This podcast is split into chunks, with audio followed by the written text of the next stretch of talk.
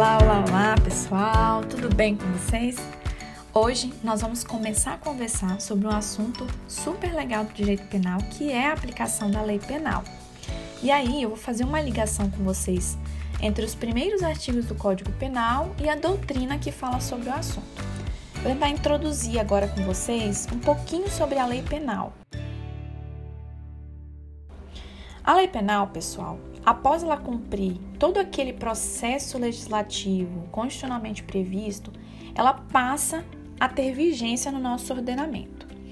Isso ocorre porque precisamos resguardar os princípios tanto da reserva legal quanto o princípio da anterioridade da lei penal, que estão é, expressamente previstos tanto no inciso 39, artigo 5 da CF, quanto no artigo 1 do Código Penal. Ou seja, em respeito ao princípio da reserva legal, primeiro, é, para que o indivíduo ele seja criminalizado por um delito ou penalizado com uma sanção penal, é necessário uma lei. E aqui eu estou falando de lei no sentido bem estrito mesmo, lei no sentido estrito. Não pode ser ato normativo secundário. Por exemplo, um decreto emanado do Poder Executivo tem que ser lei, pessoal. E essa lei, obrigatoriamente, tem que ter sido criada antes da prática do delito ou mesmo da aplicação da pena. É aí que a gente é, resguarda, é aí que a gente consagra a aplicação do princípio da anterioridade da lei penal. Então, confere comigo no artigo 1 do Código Penal. Não há crime sem lei anterior que o defina e não há pena sem prévia, prévia cominação legal. Não há crime sem lei, reserva legal, anterior, anterioridade, e não apenas sem prévia combinação legal. Muito bem. Aqui eu queria estabelecer com vocês uma premissa, uma regra, que é realmente a regra do nosso código e da nossa Constituição Federal. A lei penal, ela é criada para reger os fatos praticados no período de sua vigência. Essa é a regra. Tempus rege actum o tempo rege o ato. Então, agora nós vamos analisar as hipóteses em que aplicamos essa regra, em que a lei ela vai ter a sua aplicação é, a fatos que foram praticados no, no período da sua vigência. A primeira hipótese é a chamada novatio legis incriminadora. Olha que interessante, isso cai em concurso, pessoal. Vamos de exemplo, que aí fica mais fácil para todo mundo. Suponha, pessoal, que a partir de hoje o cigarro ele passa a ser considerado uma droga ilícita e assim o legislador cria um tipo penal para quem comercializa, para quem uh, fuma, para quem adquire, etc. Assim como ocorre com o tráfico de drogas, com a posse para uso. É, e aí, nesse momento, o legislador ele tipificou como uma infração penal um comportamento que até então ele era considerado irrelevante para o direito penal. É isso, pessoal. Novácio legis é uma nova lei incriminadora. E essa lei incriminadora, ela somente poderá atingir situações consumadas após a sua entrada em vigência. Inclusive, é, é, importante lembrar aqui que essa nova lei ela não pode ser aplicada em seu período de vacácio legis, que eu já conversei com vocês, né? Que é aquele períodozinho entre a publicação e o início da vigência. Aqui, pessoal, a lei não vai retroagir. Ela vai passar a viger no momento ali que está estipulado no seu tipo penal, passa a viger na data tal e ela vai dali para frente produzir os seus efeitos. Aqui é bem tranquilo, né, pessoal? A gente vai aplicar a nossa regra, né, a nossa premissa, tempos, regi, actum e vamos embora. A segunda hipótese que eu gostaria de tratar com vocês é quando uma nova lei ela não vai criar um tipo penal como a novácio, mas ela vai trazer, pessoal, uma alteração de tratamento mais rigoroso a um determinado crime que já existe. Então, por exemplo, o pacote anticrime, né, o atual pacote anticrime, ele alterou o artigo 75 do CP e aumentou de 30 anos para 40 anos o tempo máximo de cumprimento de pena privativa de liberdade. Nesse caso, essa nova regrinha, ela também só poderá ser aplicada aos crimes praticados após o início da vigência da 13964. Assim como é, outros exemplos, por exemplo, um aumento de pena, ah, trouxe uma nova qualificadora, todas essas é, situações nós chamamos de lei penal mais grave ou lex gravio. Eu não sei falar muito bem, né? Mas vai nesse ritmo que vai dar certo. Agora, pessoal, temos a nossa terceira e a nossa quarta hipótese né, de análise aqui. Nessas duas, vocês vão perceber que nós vamos aplicar a exceção ao nosso princípio da atividade da lei penal. Ou seja, a regrinha que nós acabamos de falar nessas duas hipóteses é que a lei regiria o ato, que a lei seria aplicada ao tempo do fato. Agora, nessa terceira e quarta hipóteses, hipótese, nós vamos falar da exceção, ou seja, em que a lei ela não será, ou ela irá retroagir, né? Ou ela irá é, ser aplicada em momento que não é o momento de sua vigência. Ó, a primeira hipótese, vamos lá. aliás, a terceira e quarta hipótese, né? A terceira hipótese é a abolício crimes. A abolício crimes ela é consagrada no artigo 2 né, do CAPT, a gente está seguindo aí os artigos do CAPT do CP, e a lei posterior benéfica ela é prevista no parágrafo desse mesmo artigo. Vamos lá, a abolício crimes, é, traduzindo do latim para o português, é a abolição do crime. Então é muito tranquilo lembrar na prova, né? Lembrou, viu lá, abolício crimes, você lembra de abolir o crime, ou seja, uma nova lei, ela vai vir e vai excluir do ordenamento jurídico um fato que até então era considerado criminoso.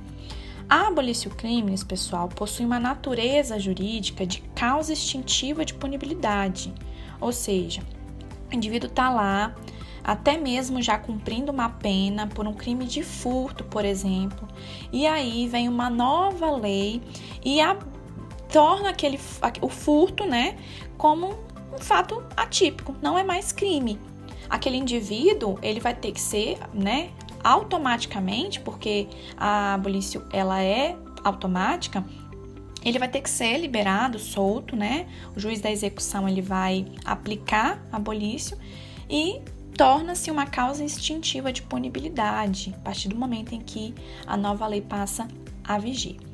Já a lei penal benéfica, ou também chamada de Lex Mitchell ou Novatio Legis in Melius, trata-se de uma nova lei que de alguma maneira ela vai trazer um tratamento mais vantajoso, mais brando, aquele tipo penal que já existe. Então ele já existe um tipo penal, talvez aí ela traga uma minorante, né? Ou ela traga aí uma, uma pena menor, enfim, alguma algum é, ponto daquela lei vai ser de forma mais branda, é, de uma forma mais vantajosa. Então, tanto nessas duas, tanto na primeira hipótese, que é da abolício, quanto na segunda hipótese, que é a lei penal mais benéfica, a lei penal nova, ela deve retroagir para ser aplicada aos fatos que foram praticados antes da sua vigência, em benefício do réu. Tanto na terceira quanto na quarta hipótese que a gente está tratando agora, são causas excepcionais da aplicação da lei penal no tempo, pessoal. É aqui que nós encontramos a exceção, aquela que a lei penal não retroagirá, salvo em benefício do réu. Entende-se aqui? Abolício crimes e lei penal benéfica, conforme o inciso 40, artigo 5 da nossa CF. Lembrando que a retroatividade da lei penal, ela é exceção e ela também vai alcançar todas as fases processuais, inclusive fatos que já foram definitivamente julgados. E aí, nesse caso, vamos supor o indivíduo já esteja lá cumprindo pena. A competência, pessoal, para aplicação né, da, da retroatividade, da aplicação da, da nova lei, ela vai caber ao juiz da execução penal, tá? Então, só para a gente fixar o raciocínio, Vou fazer a leitura com vocês do artigo 2 e do parágrafo único. O artigo 2 diz: ninguém pode ser punido por fato que lei posterior deixa de considerar crime, abolício criminis, cessando em virtude dela a execução e os efeitos penais da sentença condenatória. Aqui nós vamos consagrar, né, abolício crimes. Já o parágrafo único vai falar a respeito da retroatividade de lei penal benéfica. Olha só comigo. a lei posterior que de qualquer modo favorecer o agente aplica-se aos fatos anteriores, ainda que decididos por sentença condenatória transitada em julgado. Pois bem, pessoal, agora vamos falar rapidinho aqui a respeito do artigo 3 e do 4 para a gente finalizar. O terceiro, ele também traz uma hipótese de ultratividade da lei penal, no caso. Por quê? Porque nesses dois, nesses dois institutos, né, da lei excepcional e temporária, a lei penal ela também poderá ser aplicada mesmo que já cesse os seus efeitos, mesmo que ela deixe de ter vigência ou seja revogada. Então, aqui o artigo 3 vai dizer assim: a lei excepcional ou temporária, embora decorrido o período de sua duração ou cessadas circunstâncias que a determinaram, aplica-se a fatos praticados durante a sua vigência. Então, vamos supor que uma lei temporária tem lá o seu período de 30 dias, porque é, é o período necessário para aquela situação emergencial, naquela situação daquele é, momento ali. É, os fatos foram praticados no período da vigência daquela lei. A partir do momento que ela for revogada, é, aos fatos que foram praticados naquele período, essa lei, mesmo que revogada, mesmo que cessou seus efeitos, ela ainda vai continuar sendo aplicada àqueles fatos. Entenderam? Então aqui nós consagramos é, o Instituto da Ultratividade da Lei e não da atividade, que é a nossa regra. Agora, pessoal, vamos para o artigo 4 o tempo do crime. Eu falei com vocês bastante sobre, ah, porque vai ser aplicada ao fato, a data do fato, o fato, a prática do crime. E aí, para o nosso ordenamento jurídico, o que, que é isso? Quando ocorre a data do fato? É, é o artigo 4 que vai dizer o tempo do crime, ou seja, qual é o momento exato que aquele crime é, considera-se praticado. E aí, pessoal, eu queria conversar com vocês sobre três teorias que nós temos e qual teoria o nosso Código Penal adotou. Vamos às teorias primeiro e depois a gente fala é, qual a teoria adotada pelo Código. Nós temos três teorias para explicar o tempo do crime. Nós temos a teoria da atividade, a teoria da ubiquidade e a teoria do resultado. A teoria da atividade no direito penal, ela considera que o crime foi praticado no momento da conduta, seja ela comissiva, com uma ação, seja ela omissiva, com uma omissão. E aí, pessoal, para a teoria da atividade, pouco importa o momento do resultado, tá bom? Já na teoria do resultado ou do evento, é, reputa praticado o crime é no momento que ocorre a consumação daquele crime, ou seja, no momento do resultado.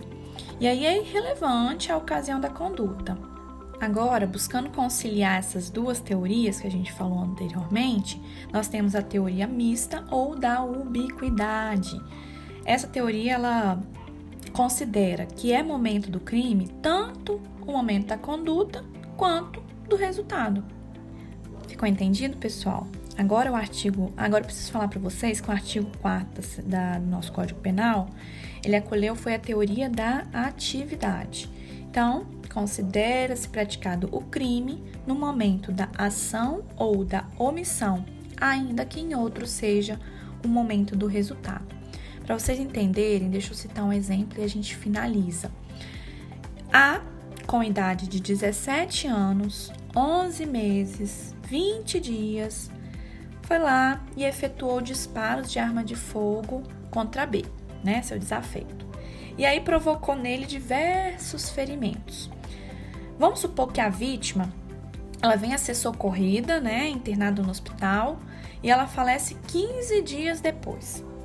Nesse caso, gente, ó, se A, com 17 anos, 11 meses e 20 dias, ele praticou a ação de efetuar os disparos de arma de fogo contra B e naquele momento ali ele tinha 17 anos, ou seja, ele era inimputável, ele não praticou o crime. O Código Penal não vai ser aplicado a ele. O que vai ocorrer é a aplicação das disposições do Estatuto da Criança e do Adolescente. Não vai ser aplicado a ele o Código Penal, e sim é, porque não foi considerado, não foi é, praticado um crime, sim um ato infracional. Muito bem, pessoal. É, falamos aqui um pouquinho a respeito da aplicação da lei penal no tempo e iniciamos né, a aplicação da lei penal. Na nossa próxima conversa, nós vamos falar sobre a lei penal no espaço. Então, nós vamos falar do artigo 5, do artigo 6, do artigo 7. Nós vamos falar sobre a territorialidade, a extraterritorialidade. E aí eu espero vocês, tá ok? Até amanhã. Tchau, tchau.